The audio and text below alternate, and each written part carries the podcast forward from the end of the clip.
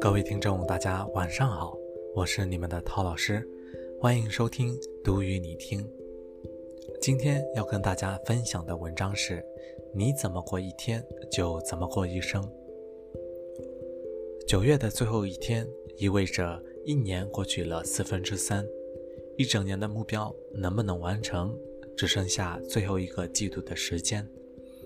一直说要去西藏旅行的朋友。又错过了一年中最合适的季节。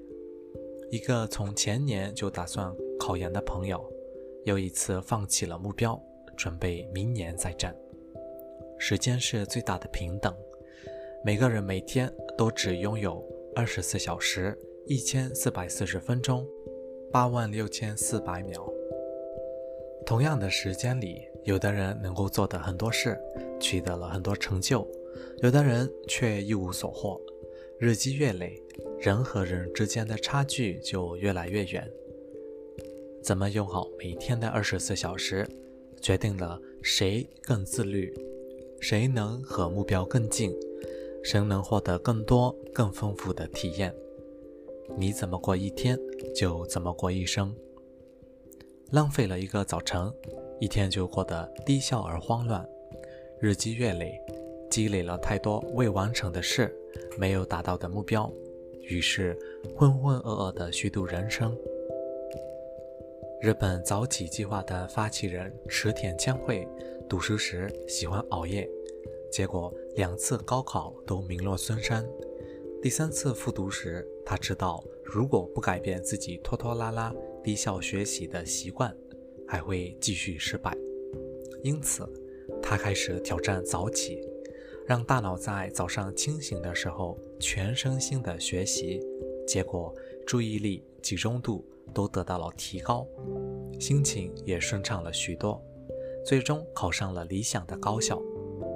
受益于早起一小时的习惯，他毕业后从一家外资战略咨询公司的实习生，很快晋升为正式员工，用早上固定学习来学习烘焙。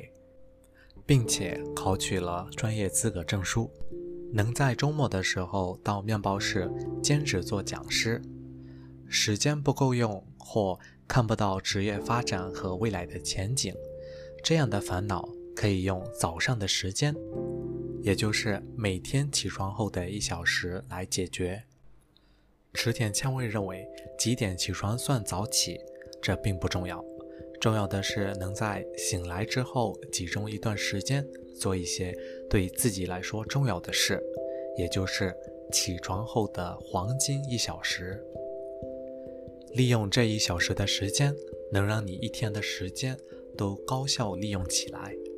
池田千惠把这一小时比作为未来播种的时间，前三十分钟做好一天的工作分类，后三十分钟。朝着理想努力践行，在这段时间里，你可以理清一天的计划和目标，确定优先处理的任务。简单的操作可以有效增加可支配时间，增强行动力，同时提升你的注意力、决策力和工作效率。花一点时间，集中精力，制定好工作中的优先顺序。就不会在拖拖拉拉中迷失自我。早起三光，迟起三慌。带过孩子的人都知道，早晨最怕的一件事就是孩子拖拖拉拉，做什么都慢半拍，烂床不起，刷牙洗脸慢吞吞，吃饭不慌不忙，出门丢三落四，都会让等着送他上学的父母急火攻心。他不止打乱了你原本有条不紊的节奏，让一个早晨变得鸡飞狗跳，还会影响你一天的心情，感觉做什么都不顺心。如何利用一小时来制定一天的优先顺序呢？起床后的黄金一小时给出了四个具体的步骤。首先，先断网，不用数字化手段制作工作表。而是用传统的纸和笔，把今天要做的事或者应该做的事，毫无保留的全部写下来。这样做，就把大脑的记忆分给纸和笔来承担，大脑空间就可以多放些具体的事情上。接着定好优先级，有效增加可支配时间。把今天要完成的事按照优先等级依次划分为四类：紧急而重要，不紧急但是重要，紧急但不重要，不紧急也不重要。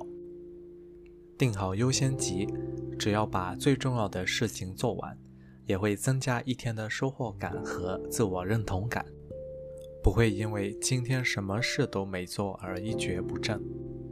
然后又分解数切割工作内容，不断拖延，很大程度上是因为不清楚做什么、从哪开始以及应该如何做。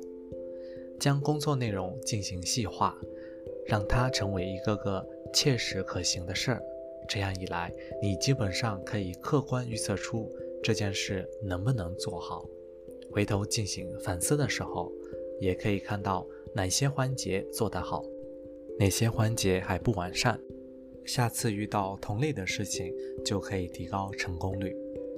最后，时常多盘点，避免工作残留。作者每天会在计划中写出几个事项：想联系的人、需要推进的项目、将来想做的事、想看的书和资料。每天都会看一下哪些是完全没有进展，判断要不要挪到下周去办。如果觉得有些事不做也可以，就干脆放弃，不要再浪费自己的精力。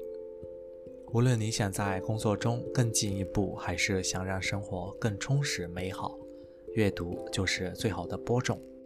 作者认为，晨读和夜读不同，夜读是释放情感的重要时间，夜读重在消遣，可以看些传记、小说、历史。面对书中的情景，思考这到底是怎么了？如果是自己会怎么做？读完之后安心入睡，情感就会得到梳理，自己也会变得更成熟一些。而早晨是精神最集中的时刻，晨读重在应用，可以看些和提升技能直接相关的专业书籍或杂志。吸纳那些和自己实际工作息息相关的信息，无需积累就能应用。这样一来，我们可以根据不同的目标，在不同的时间阅读不同的知识。一位三十出头的年轻人曾经和作者说：“我老了之后的梦想就是开一家精品店。”作者想，现在就说老了之后也太早了吧。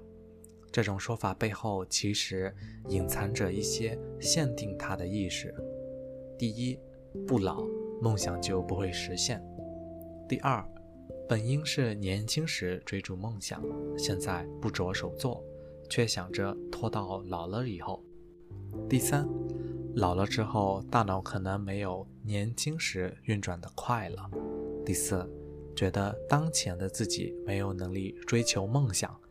有自我否定的倾向，眼前要做的事情其实永远也做不完。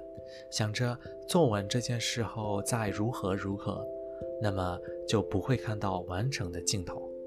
想着老了以后再做，现在得过且过，就不可能等到实现的一天。种下一棵苹果树最好的时间是十年之前和现在。